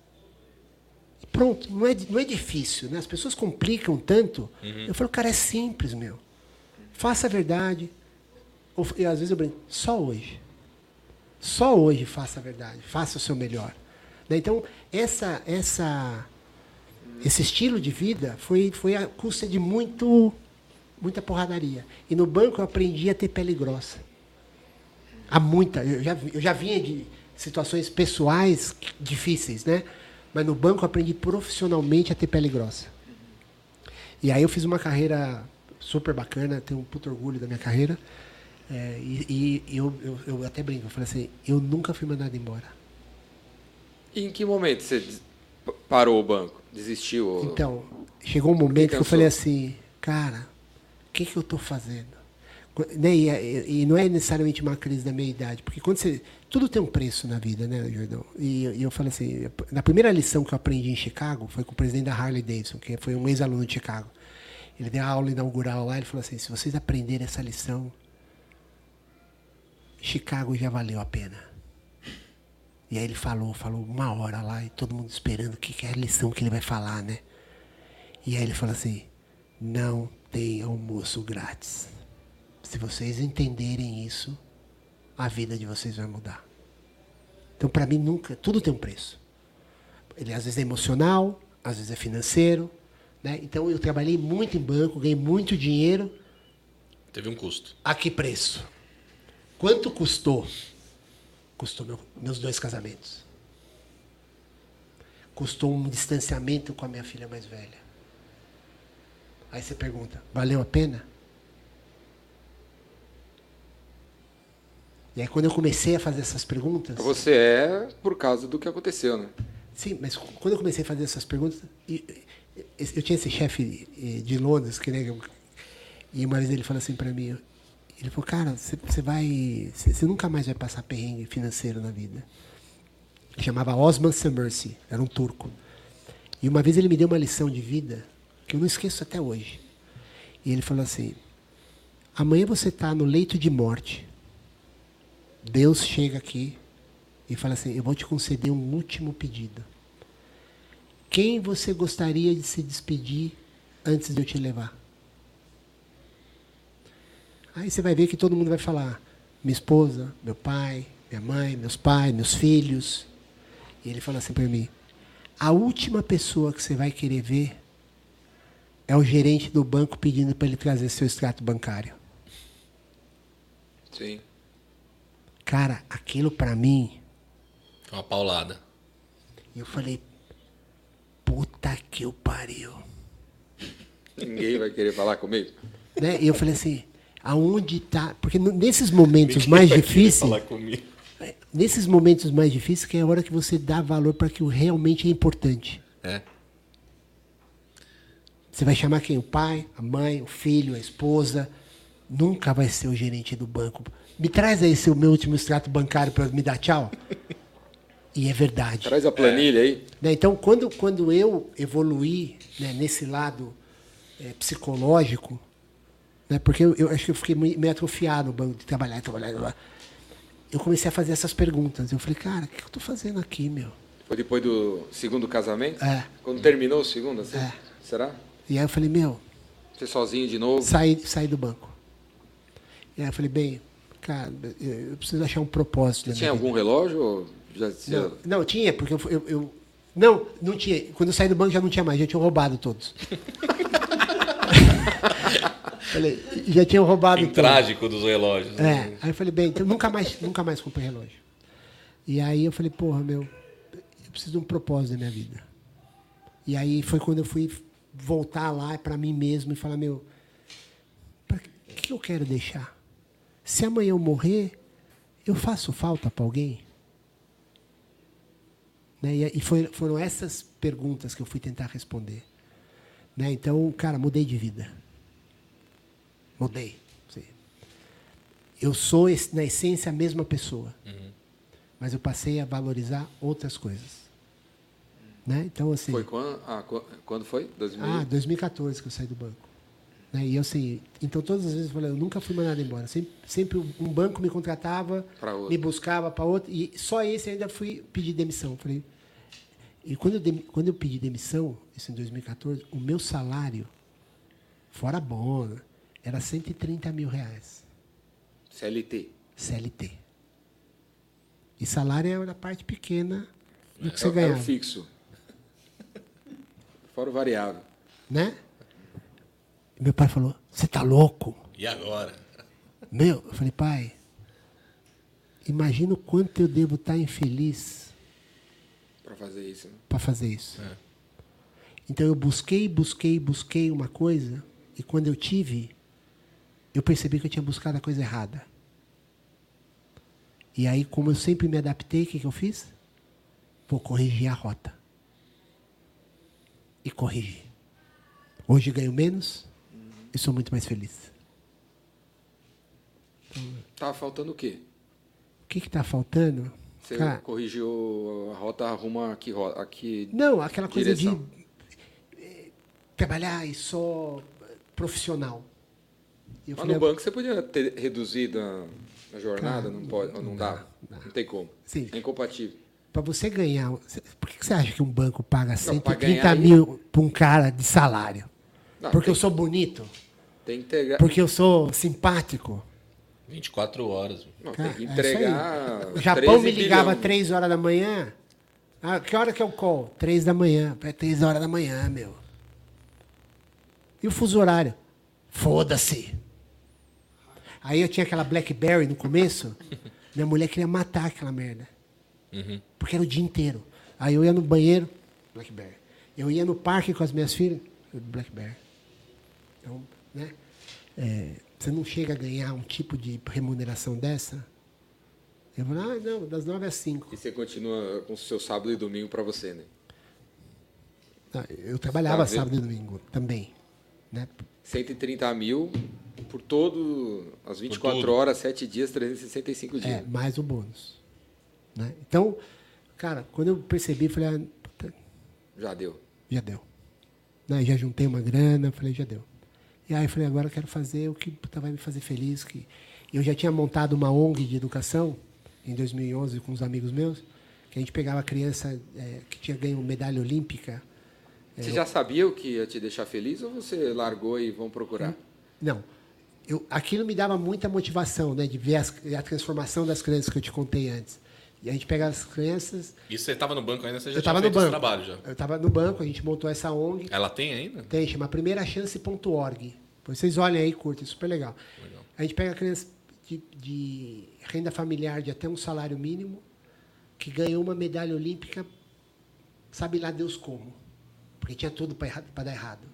Pobre, no Nordeste, né? e a gente achava esses meninos, pegava esses meninos, tirava da escola pública e colocava nos melhores colégios privados do país. E dava toda a infra, transporte, alimentação, material didático, mentoria, para os caras entrarem nas melhores universidades para mudar a vida.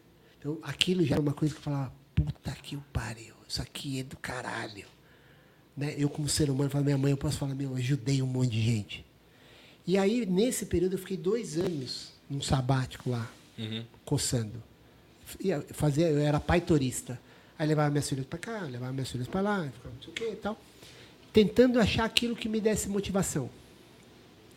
E foi falando com as pessoas, eu falei, ah, vou voltar a estudar direito. Aí fui estudar direito e comecei a ver que todo mundo, os pequenos, tinham muita dificuldade.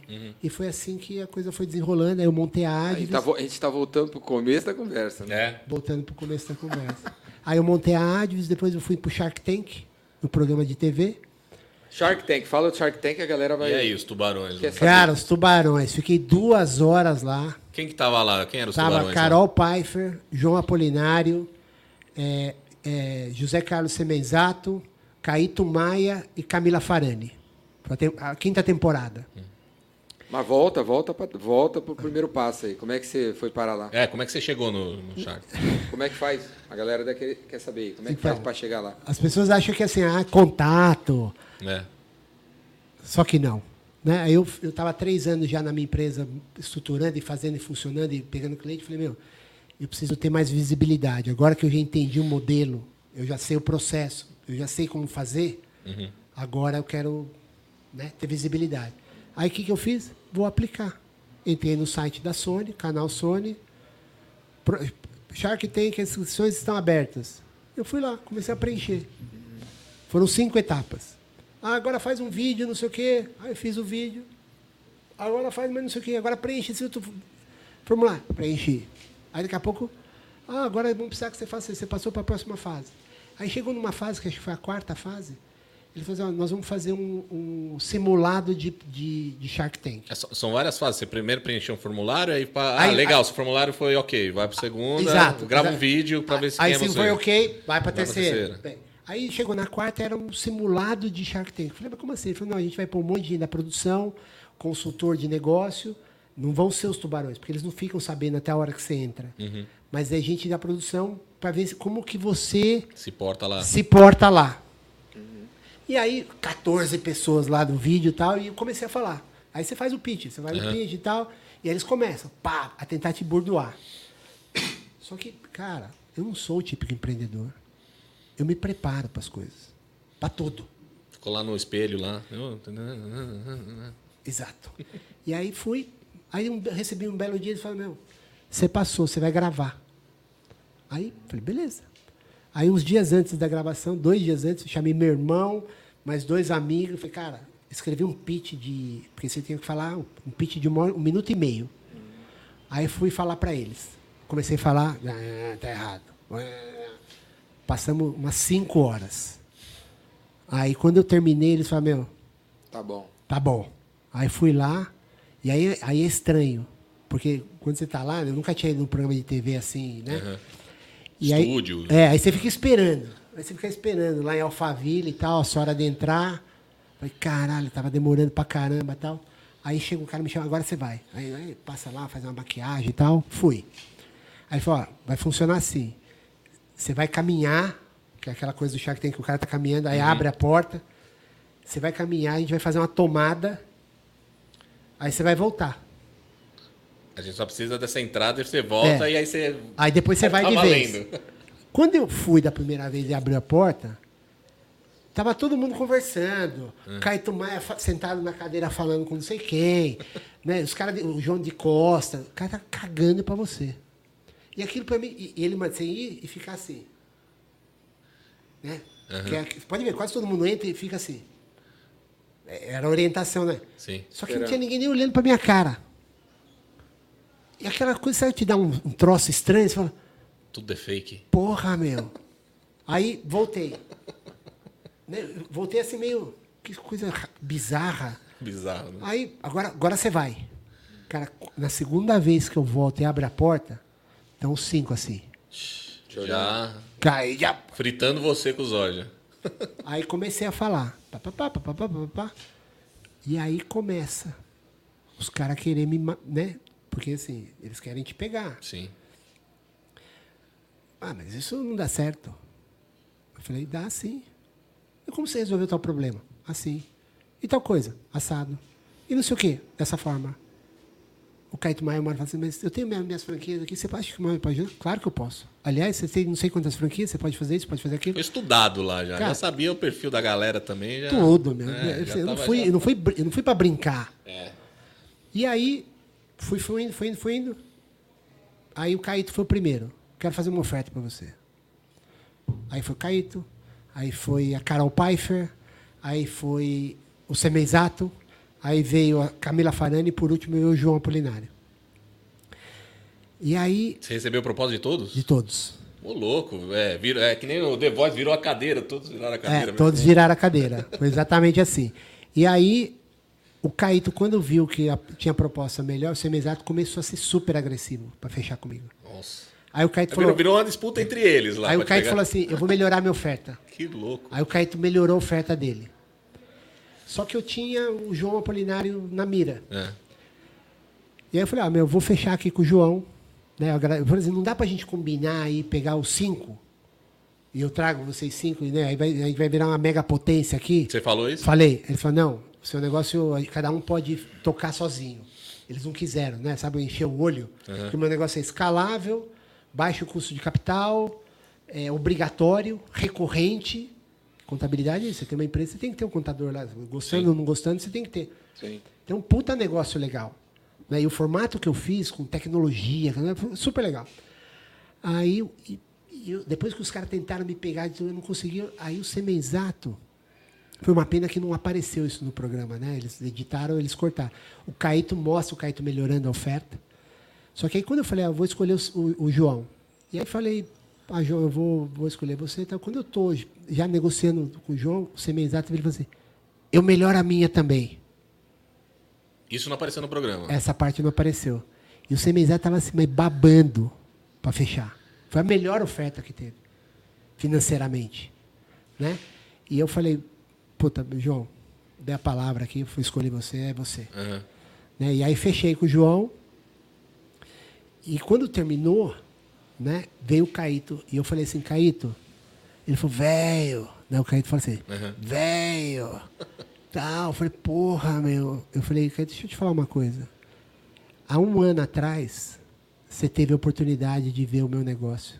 E você passou. Ele falou, como assim? A minha mulher nasceu sem o chip da vergonha. Né? Chama Carol Wada. E eu falei assim, eu falei, Carol, eu quero conhecer o Caíto. Aí ela soube, ela soube que o Caíto estava no São Paulo Fashion Week. Nós fomos lá. Pra conversar com ele. É, só que ele estava lá, né? Só que Uhum. Quando terminou, ela sai, fomos na porta. Quando ele estava vindo com a esposa, minha mulher foi assim, que nem um pitbull, meu. Oi, Caíto, tudo bem? Não sei o quê. Vem aqui que eu vou te apresentar meu marido. E aí, eu- ali, né, o Caíto, oi, tudo bem? Eu falei, Caíto, cara, olha, tenho um negócio assim, papapá, papapá, em 30 segundos. Fez ele falou, velho, pega meu telefone, me liga. Ele deu? Deu. E aí, porra, liguei pra ele, falou, vou te apresentar pro cara aqui da minha área e tal, mas não rolou. E depois, Passou. Passou. E, e ele falou, aí ele falou assim pra mim, não, aí ele falou, cara, eu não tenho interesse, mas eu vou te passar com, com o pessoal aqui para você na área de franqueados. Porque de repente para os franqueados é uma coisa bacana. Eu falei, meu, tá valendo, cara, obrigado tal. E aí quando eu falei para ele, ele falou, velho, lembrei, puta que eu falei, tá vendo? Você podia ter ficado sem ninguém. Eu jamais teria chegado aqui. E aí ele falou assim, aí ele com a Carol falou, meu, você foi o empreendedor mais bem preparado que já passou aqui. Mas com diferença, assim. Eu amassei os caras. Galera, o vídeo do galã, do Cassius Leal no Shark Tank tá no YouTube. Tá no YouTube, tá no site da AD, você entra lá, tem a coisa do Shark Tank e tá, você assiste 10 minutos, 12 minutos. Mas legal, quem já viu um monte de programa do Shark Tank vai ver o que eu tô falando. Qual que foi a proposta do Apolinário? Propósito, eu cheguei lá pedindo é, acho que 600 mil por 5%. Ou, não, 300 mil por 5%, eu acho. Não- Agora nem lembro. E aí o João falou assim, não, eu dou... 200, é, não, era 200 mil por 5%. Eu falei, cara, ó, quando eu cheguei eu já fiz diferente. Eu pus todos os números da empresa num cartão. Que era o dinheiro que você queria pra fazer marketing. mesmo. É, falei, cara, e não era dinheiro que eu queria. Uhum. Você queria os Visibilidade. caras. Pô, cara, 200 pau eu punho no meu, meu. É, queria o cara. Eu queria o cara, mas, eu falei, mas não vou te entregar de graça. Né? Falei, Pô, de graça não, meu. Tô aqui três anos camelando, montei um negócio legal, não vou te entregar de graça. Você não tá com essa bola toda. Mas, mas também não vou cobrar o que eu poderia ter cobrado se eu fosse para um fundo. Uhum. Falei, cara, esse cara, meu, tem puta canal de TV. Eu falei, meu, vou nesse cara. E aí eu falei, meu, 200, 200 mil por 5%. Aí ele falou, cara, 200 mil por 20%. Aí eu falei, Caí, eu falei, João, porra, foda, né? meu? Aí só que todo mundo. O Caíto veio 200 mil por, por 20, a Carol Pfeiffer também. Aí chegou o Semizato e falou 200 mil por 10%. Aí já, opa. Aí a Carol também, 200 mil por 20, não sei o que. Eu falei, ah, vou escolher o João. Eu falei, ó, João, cara, mas 200 por 20%? Eu falei, cara, não dá. Ele, ah, faz uma contra. Aí, aí eu falei, vai. Putz, 300 mil por 15. Ah, não, eu falei, não, eu falei, é, 300 mil por 20. Nessa, o semenzado fala, eu melhoro para 250 por 10. A TV não pegou. Aí eu falei, João, tá fechado. E aí fechei com o João. 300. 300 por 20. O, o vídeo tem 10 minutos, 13 minutos, falou. É. Eu fiquei Mas uma hora e o- quarenta. O processo. É. Uma hora e Uma hora e quarenta. quarenta Quando eu saí de lá, o produtor falou: Você sabe há quanto tempo você está aí? Eu estava com o corpo dolorido, porque eu fiquei em pé. Você fica em pé, É, né? tem atenção no negócio. E todo, né? atenção e tal. E aí, fiquei em pé. Ele falou: Mas você sabe há quanto tempo você está aí dentro? Eu falei: Faço ideia, cara. Parecia assim. muito- Eternidade. Ele falou: Você está uma hora e quarenta. Eu falei: Ah, não me diz nada, né? Uma hora e quarenta de pé. Passando pelo. É, só que ele falou, cara, sabe qual é a média das pessoas que ficam aí dentro? Eu falei, quanto? 40 minutos, 50 minutos, uma hora no máximo. Falei, meu, aí, só ali, da produção, arrumei cinco clientes. Que os caras falaram, velho, eu quero, quero, quero assinar o seu produto aí. Aí foi isso. Aí, aí depois- Explica pra galera aí, Cássio, que, é, esse- que produto é esse? Eu sou uma contabilidade online que vai além da contabilidade. O que é ir além da contabilidade? É entregar um serviço, um apoio jurídico, informação jurídica ilimitada de qualquer assunto. E todo empreendedor tem problema jurídico, trabalhista, consumidor, civil, é, societário, empresarial. Então a gente entrega isso, entrega a contabilidade, só que eu fui além. Eu falei, cara, você vai perguntar para qualquer contador, a maioria das pessoas não sabe ler uma DRE, não sabe nem o que, que é, um balanço, como que lê aquele negócio. É chato pra caralho, meu. O próprio contador? Não, todo mundo fala que, contador, que o negócio é chato. Sim. E você vai aquela coisa típica do contador, o cara com, né, com, com- com o lápis do lado aqui, porra, meu, né, desanima. E eu falei, cara, não é isso que eu quero. Eu quero te ajudar pro- prosperar. Como que você faz isso? Né, Primeiro, deixando de achar que quem é o seu cliente é o governo. E eu falei, eu vou tratar o meu cliente como meu cliente, não o governo como meu cliente. Eu acho que um grande problema das contabilidades é que eles acham que quem é o, o cliente dele é o governo. Então faz só aquilo específico que o governo quer e acabou. Mas você tem que ajudar o cara. E aí eu foquei no cara. Só que nesse processo, a pessoa não sabe ler uma DRE. Não... Aí eu falei, pô, achei uma tecnologia que transformava a informação a informação contábil em dashboard financeiro, em gráfico. fácil de E ler. gráfico qualquer pessoa sabe. Ó, Tá subindo, tá descendo, está melhorando, tá piorando. E aí então eu entrego essa experiência pro cara. Só que eu dou esse apoio jurídico, eu dou consultoria. né? O Eu tenho um cliente que ele fala assim: eu sou o único dos meus amigos que posso falar, meu contador era um managing director da Goldman Sachs. né? Porque o cara vem com uma coisa, co- por eu ter tido uma experiência, eu acabo ajudando ele numa série de outras coisas. Eu tenho um cliente que veio para pedir para a gente fazer uma revisão de um contrato de venda de um imóvel, que era um senhor lá de 80 anos. E ele queria vender um imóvel. E falou, porra, eh, o banco está querendo que eu passe a escritura para o nome dele antes de eu receber o dinheiro. É, isso chama-se alienação fiduciária, né? Só que para o velho, falou, não, primeiro você me paga, depois eu transfiro. Só que o banco falou, não, primeiro você põe como garantia no meu nome, e aí eu libero o dinheiro pro cara. Aí expliquei para ele e tal, só que quando eu li a operação, deixa eu ver o contrato. Eu falei, cara, isso aqui não é o jeito mais inteligente de fazer essa operação. E aí eu peguei e falei, ó, se a gente fizer assim, assim, assim, assim? Ah, mas o comprador ele vai continuar pagando o mesmo valor. O vendedor vai continuar recebendo o mesmo valor. E o, e o corretor também. Só que o senhor vai economizar 26 mil reais de impostos. Ele falou, você negocia isso para mim? Tá aqui, dá o telefone, fechei, montei. O cara pagava 100 reais para mim por mês. Foi me mostrar um contrato para revisar, saiu economizando 26 mil de impostos. Isso um escritório de contabilidade não faz. Né? Então, a ideia é o que, que é? Ser o tipo médico de cabeceira da empresa. Você está com problema? Para mim. Ah, estou com problema do alvará. Advis. Sou eu que vou fazer? Não, cara, vou trazer o parceiro. Mas vou, resol- mas- vou resolver o seu problema. Mas Quantos clientes você tem? Hoje, uns 500. E aí você é um só. Eu sou um só.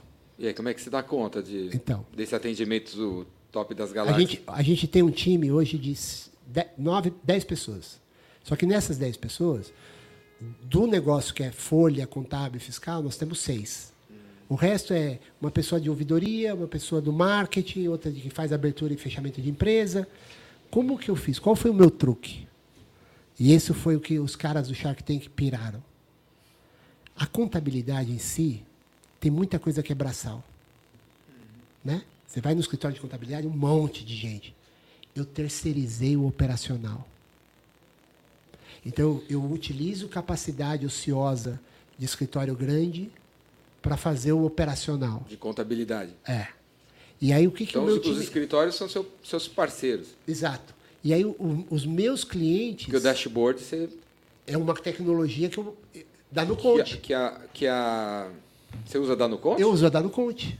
Eu uso a Conte. Com a Dano Conte desde que eu abri o meu escritório. Então, eu fui juntando peças e falei assim, o que, que eu consigo melhorar, baratear e dar um serviço de qualidade? Foi isso que eu fiz. Então, juntei, trouxe o escritório, o cara faz operacional e eu fui melhorando o processo. E aí, o que, que o meu time faz? Ele faz aquilo que nenhum escritório cons- quase consegue fazer. Auditoria de números feitos por terceiro, como se fosse uma auditoria independente.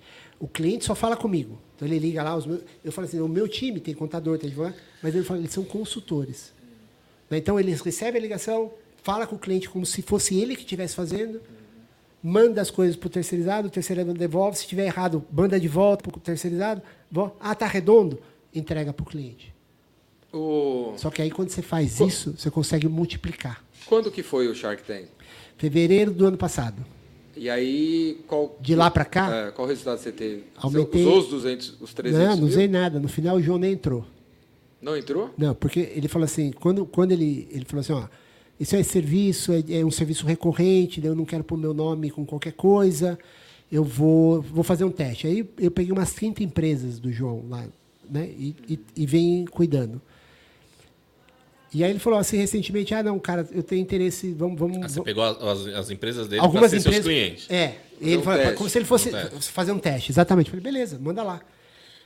E aí quando chegou esse ano, ele falou, ah, cara, eu tenho interesse da gente formalizar tal. Uhum. Só que quer formalizar, nos números.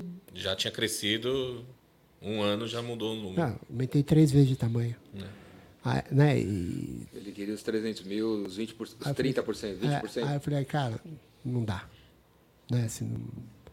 Falei, mas E você continua ele como Continuo com várias empresas, né? Tenho várias empresas dele. né? Mas. é, e para mim tudo bem. Né? É, O que eu queria mesmo era que, meu, vamos aqui, vamos nas redes sociais. e- Era isso que eu Aí é a queria. exposição, né? De Exposição. participar do programa. E, e chega até hoje, muita gente, às vezes vai gente lá no escritório e fala assim, posso tirar uma foto? Será que ele me. Se eu fechar com vocês, será que um dia eu posso conversar com ele? Sim. Cara, Virou astro, né? virei aço. E aí, você vê como são as coisas. Aí eu fui. E aí, do dia para noite, eu virei uma celebridade no mundo da contabilidade. Que é um, é um tema normalmente chato. Pô, eu- aí eu fui chamado lá para no Conte, no, no, no Conte Experience.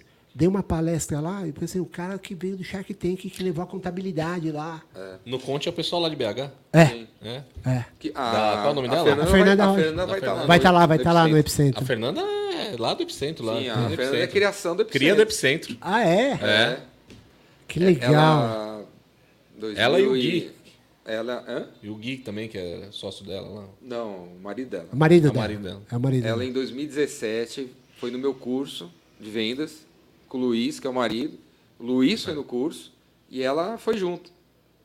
Aí eu falando, falando, falando, com as fichas na cabeça Ela- dela. Ela, pô, vou, vou empreender. E criou um negócio aí. Eu fui um dos primeiros clientes dela. O, a mãozinha que É ela seu? faz é minha. Caraca, O- a, velho. É, a cria cara dela e tal. Ela é cria do Epicentro. Que legal, meu. É cria. Epicentro. Se não tivesse... É, não. É cria do Rainmaker. que É, antes de até tudo do, que passou. do Epicentro, né? Aí ela foi no Epicentro, subiu no caixote. Que legal, meu. Eu não sabia. Mas ela já tinha essa história de transformar a contabilidade, negócio chato, pra um negócio que. Então, ela tinha aquele legal, negócio dela, seja, né? O Sim. propósito dela. Esse sempre É. foi o propósito. É. E o meu propósito era Tirar um negócio ajudar. chato.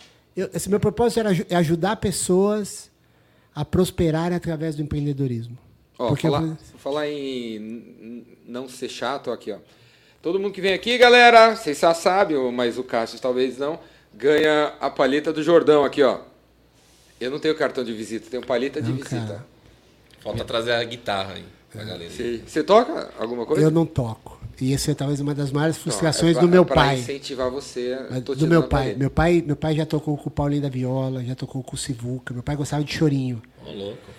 Ele tocava escaleta, meu pai tocava de ouvido e tal, e, meu, violão. Ele tinha um Del Vecchio, Sei.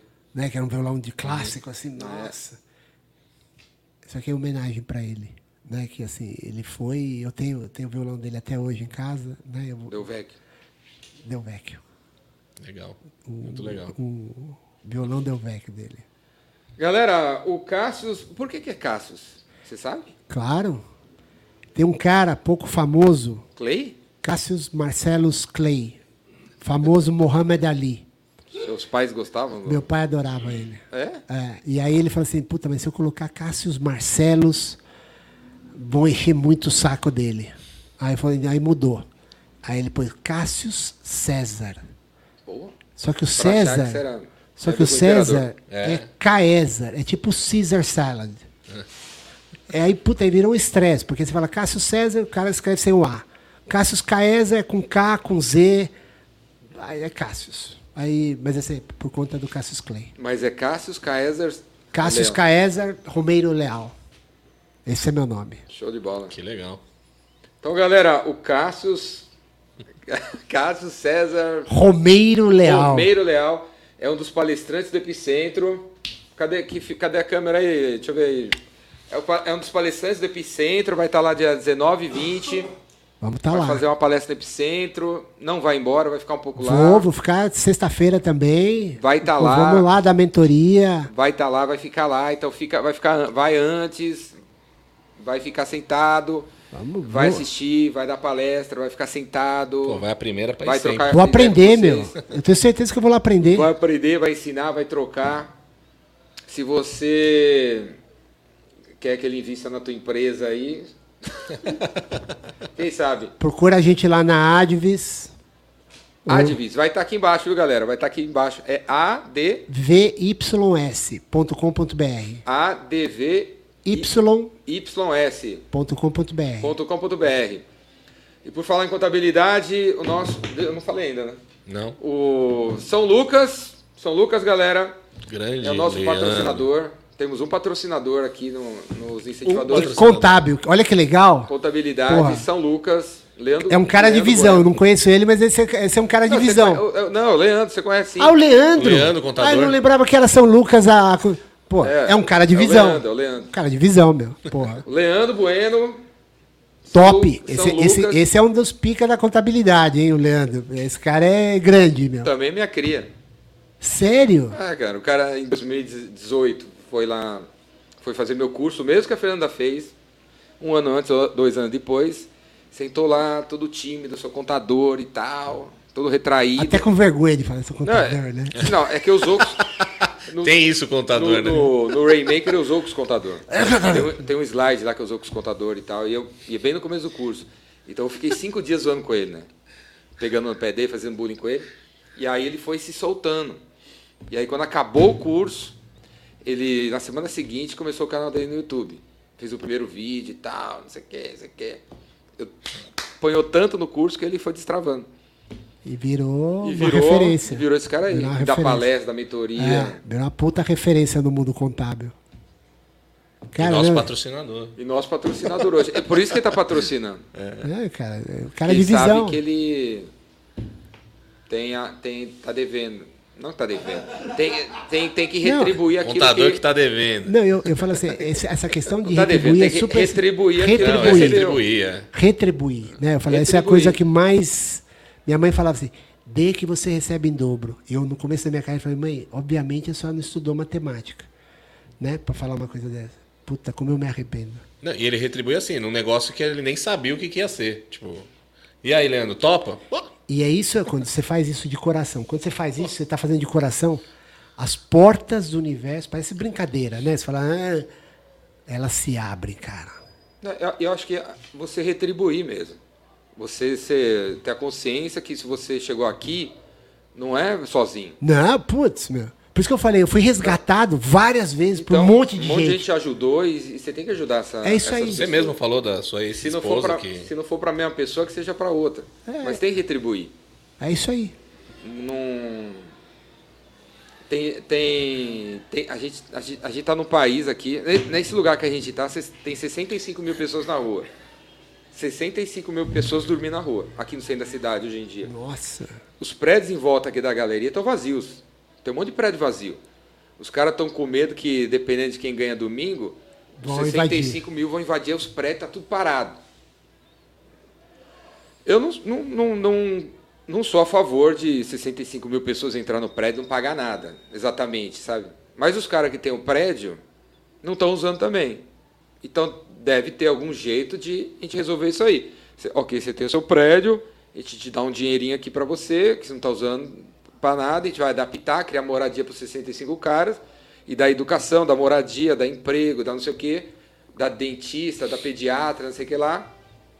Eu sou a favor disso aí. Eu, Jordão, sou a favor disso aí. E quando eu falo, quando eu falo isso aqui agora, alguém deve estar escutando falando assim, mas então você é socialista, você é comunista, você não sei o que lá. Para quem está ouvindo isso e pensa isso, cara, Não entendeu nada. não entendeu nada, porque eu, eu até os 18 anos de idade, não gastei dinheiro nenhum. Meu pai me deu casa, comida, arroz, feijão, não tinha nada demais, mas eu não gastei, não tive, não precisei, não precisei gastar nada do bolso, zero. Tive pediatra, tive e se eu cheguei a algum lugar foi porque eu tive 18 anos de privilégio. E aí você, quem tá, quem às vezes fala que eu tô falando besteira, é o cara que justamente teve 18 anos de privilégio, ou 20 anos de privilégio, ou 25 anos de privilégio. E agora, porra, o mínimo que você tem que fazer, se você teve privilégio, é retribuir. É Tem agradecer. 65 mil pessoas no chão aqui, fora, sei lá, metade do, da cidade, 30% dessa cidade ainda mora num, num barraco, que nem, nem é triste, saneamento né, que você básico tem direito. E eu, como já morei em, E quem tem grana tem que. Tem que, tem que... em rodoviária, eu sei, eu sei o duro que Não, é. velho, quem, tá muito acima tem que. Não tem que pensar assim, é, eu, eu cheguei aqui por mérito meu. Mérito Nunca- seu, caramba, velho. Você não nunca é chegou seu. sozinho. Não, não, teve Seu teu pai, pai teve que te mãe. trabalhou pra caramba pra dar uma boa educação ah, pra teve a você. professora, ou não sei o quê, teve Que o te cara. ajudou, que te incentivou, na hora H falou uma coisa. É uma consequência de pessoas que Não passaram é uma por seu pessoa caminho sozinha, também. não é a pessoa sozinha. É isso aí. Não é a pessoa sozinha. Exatamente isso. É meritocracia. Me explica o que você acha que é meritocracia. É, é- é a, sua- é a capacidade de uma pessoa chegar lá sozinha. Ei, Não, sozinha não. Teve um monte de gente ajudando e tem um monte de gente que não tem um monte de gente ajudando. E a gente tem que re- redistribuir isso aí, cara. Tem que ter, tem que dar chance para todo mundo. Acho que uma das frases para mim é: todo mundo tem que ter a mesma chance, chances iguais de serem diferentes. Sim. Chances iguais para serem, serem diferentes. Porque você é diferente de mim, a gente Exato. é todo mundo diferente aqui. Se a gente for para a mesma sala, tiver, ler o mesmo livro, eu vou ler de um jeito, você vai ler de outro. E Eu vou ser é a- uma coisa, você vai ser outra. E essa é a beleza. É. Daí eu falo assim, eu como sempre tive voltado para educação, eu falo, meu, só o conhecimento transforma o mundo. Para tudo. Sim. Então, quando você tem o conhecimento, você pode dividir. Cara, você, você- tem a oportunidade de fazer, meu, eu transformei. É, eu lá, a gente na ONG lá, meu, quando começou a transformar a vida de pessoa. Para sempre. E a satisfação que você tem com esse tipo de trabalho? Cara, eu, assim, eu, eu vou contando, eu posso te contar N histórias aqui da- das, das crianças, né? Eu falo, meu, amanhã eu vou olhar para o céu, quando eu chegar lá no céu, eu falar, né, Deus, eu fiz um monte de merda, mas eu fiz um monte de coisa legal. Né? Eu tenho certeza que eu saí, deixei melhor do que eu estava. Né? E, e eu, como ser humano, erro, eu, é natural, né? E a gente corrige, tenta não errar duas vezes a mesma coisa. Mas eu olho para trás e falo assim, cara, também fiz muita coisa boa. Eu não fico falando. Né? Assim, ah, dá um. É, é, eu estou falando aqui por mais ou menos, mas não fico lá. Ah, é, o Hélio Gaspari, que é um colunista aí famoso, um cara super bacana, quis entrevistar a gente, a gente nu- nunca quis aparecer. Ah, mas vamos pôr. Não, não, não, eu- não queremos. Põe os parceiros. Não é. O objetivo não é esse. É satisfação pessoal. Né? Então, eu olho para todo mundo que me ajudou, meu pai que me ajudou, que ficava lá no fim de semana me ajudando com matemática, né? minha mãe que não sei o que, que me ensinou valores e tal. Então, é é uma quantidade de gente. É, às vezes eu olho é tão absurdo você achar que você faz as coisas sozinho. Né? Mas aonde está o mérito para mim? Está em você reconhecer e você alavancar sobre o conhecimento que te passaram. Nem todo mundo tem essa capacidade. E a meritocracia para mim é isso, não é você fazer sozinho. É você usar tudo que você recebeu e multiplicar. E isso tem mérito. Não é todo mundo que consegue fazer isso. A meritocracia sempre está relacionada a isso. Não, eu fiz sozinho. Cara, qual, meu, cai na real, meu. Você não durava três dias em casa sem, sem alguém te amamentar, nego. Né? Então, Então, te tirar desse, desse pedestal aí, te jogar ali, você é capaz de não conseguir, né? Te jogar ali sem os recursos, né? Não, sem nada. Você, você, você sai numa você puta conseguir. desvantagem. É. Né? Então, assim, você, você tem, que- os caras têm que olhar e falar assim, meu, eu sou um puta privilegiado. Mesmo tendo dificuldade financeira, mas eu fui. minha- meus pais né, ficaram 58 anos juntos. Minha mãe trabalhava pra caramba, me ensinou o valor de trabalho, de seriedade, de, né, de fazer, falar a verdade. Quanto vale isso? Né? Falei, porra, meu. Você teve isso. Eu tive isso, meu. Agora, mas você vai, meu pai, essa- aquela menina que eu contei pra você antes, Jordan, os dois pais presos. Que referência que ela tem, meu. Então, não teve isso. né? Exato. Né? E mesmo assim, puta menina com sangue nos olhos, né? uma, uma bondade, apesar de toda a dificuldade. Nós não vamos ajudar? Seja bem-vindo ao projeto.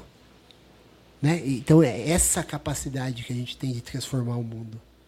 Né? Transformar as pessoas, de contatar e, e ajudar, e falar assim, incentivar. Porque todo mundo tem. Eu falo assim, eu não era o cara mais inteligente de Chicago. Longe disso. Eu tinha um do- dos brasileiros, eu tinha o pior GPA, que é a média da. Era o pior. Mas depois eu fui dos que mais foram bem sucedidos. Como você explica isso? Porque não é. Tem uma série de fatores que não tem a ver com o dinheiro, com a cor, né? Que às vezes, muitas vezes as pessoas querem falar, ah, porque é negro, porque é isso, porque é pardo, porque é, ou porque é muçulmano. Cara, não é, meu. Faça o bem. Né? O certo, eu falo assim, o certo é certo, ainda que ninguém, ainda que, ainda que todo mundo faça errado.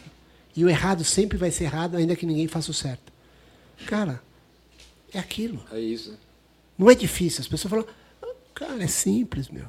Faz o básico bem feito. Você já sai na frente de, de- da torcida do Corinthians, assim, quase, em termos de quantidade de pessoas. Você faz uma diferença violenta, meu. Não precisa inventar a roda. Faz o básico bem feito, cara. Então, é isso aí, um pouco da minha vida. Show. É isso aí, galera. Show. Show de bola. Muito show. Obrigado. Esse é o ga- galã Cassius César Leal. César. Romero Leal. Estará no Epicentro. Vai lá pra conhecer Ó, o cara, trocar uma ideia Adorei, com o cara. adorei. agora sabendo que a Fernanda, né? Raiz daqui, lá. veio daqui. Veio daqui, meu. Que legal, Veio meu. daqui. Leandro veio daqui. Não, Um veio eu, daqui. eu vi o seu podcast com o Joel, né? Joel veio daqui. Cara, porra, que legal. Ele falou, eu consumia seus, seus, é, seus Light conteúdos, nem sabia quem era você. Porra, um dia. Pô, Cara, que legal. Slideshare era animal, né? Né? rede social era O demais. quanto né, a gente acaba influenciando, a gente nem sabe. Nem né? sabe. Tá influenciando um monte de gente, nem sabe. E aí é, multiplica. Você influenciou, ele foi lá e multiplicou. E essa, que eu brinco que é essa corrente do bem que faz a diferença. Então, cara, parabéns pelo trabalho, eh, Jordão. Eu, eu sou fã, assim, eu, eu virei seu fã. Eu- honestamente, eu sempre fui muito focado no meu negócio, nunca foi dessa de aparecer. Não, e você não sabe como a gente se conheceu. Você sabe. Não, eu Cê sei. tá ligado? Conta aí, conta aí. Não, o, eu, eu fui no evento da no Conte, Hum. aí dei a palestra, minha palestra, não, vi, não tinha visto você. Aí o Cássio falou antes. Aí eu saí com o Leandro, né, a minha palestra foi antes do almoço, a gente saiu para almoçar. Saímos do, lá do negócio, uh, Dom Cabral para almoçar. Aí tinha uns, Os food trucks uns lá. food trucks. Eu tava na fila esperando. Não, pra- não. Você tava na fila esperando, Esperando pra pro comer. food truck. É, você, ele tava na fila do food truck para comer no food truck. É. Aí eu saí com o Leandro pra Foi querer pegar tipo um atalho pra pegar. chegar. É, a gente, ele achou que o portão tava aberto e a gente saiu pra, pra baixo, assim, pra ver.